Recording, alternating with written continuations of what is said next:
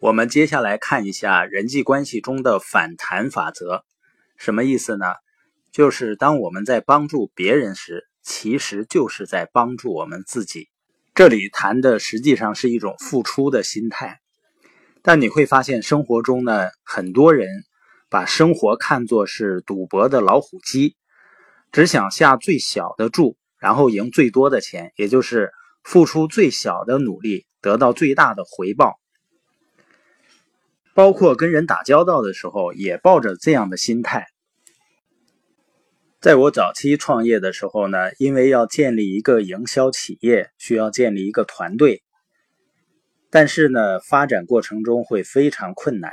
一方面呢，由于进入生意之前，性格极端内向，不善于和别人交流；另外，更重要的是，那个时候的关注点。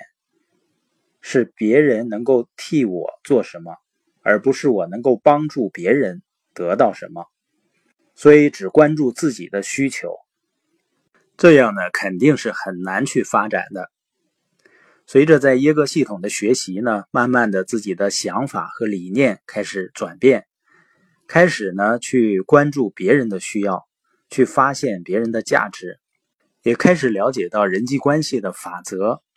人际关系呢，就跟银行的存取款一样。如果我们在银行能够取到很多钱，那只能说明我们曾经不断的存进去很多钱。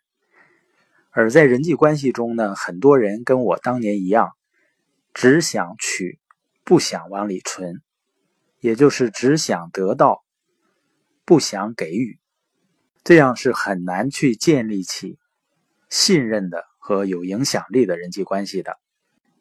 当我们开始全身心的注重自己能给予什么，而不是得到什么的时候，人际关系就好起来了，生活呢也变得非常有意义了。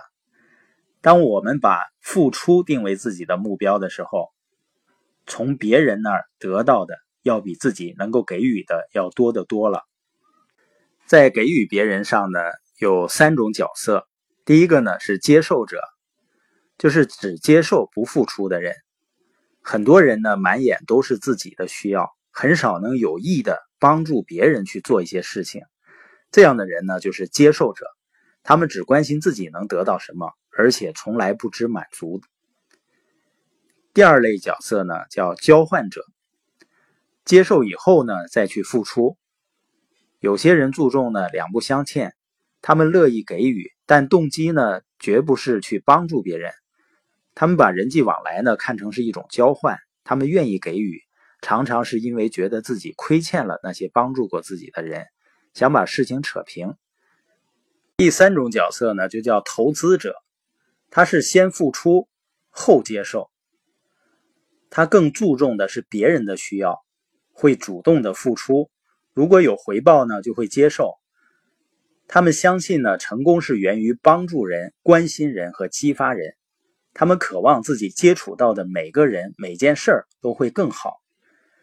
他们明白呢，要达成这个目标，最好的办法就是主动付出。我们说，当我们帮助别人时，其实就是帮助自己。原因呢，就是不论什么时候，我们去给予别人，总会得到某种回报。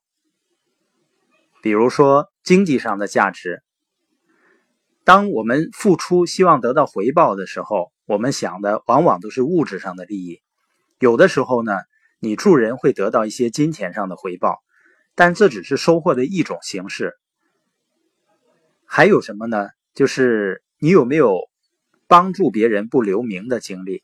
如果有呢，你就会明白，你得到的不是有形的回报，而是情感或精神上的享受。只要做了符合你价值观的事儿，你就会受益，有成就感和满足感。另外呢，也是对我们性格的一种塑造。我们付出呢，可以在很大程度上重塑性格。每一次呢，你通过付出来克服自己不舍得的心理，因为往往我们付出多的时候会感到心理不平衡。但是呢，当我们克服了这种心理，就会让自己不那么自私。每次呢，你帮助别人，并没有得到立刻的回报，你就会更有耐心，这样一来呢，性格就可以重新塑造了。所以本质上说呢，如果你播种，就会有收获。那收获什么呢？要看你种下什么种子。播种呢，还总是得在收获之前。在人际关系上，情形是一样的。从本质上来讲，播种和收获都需要时间的。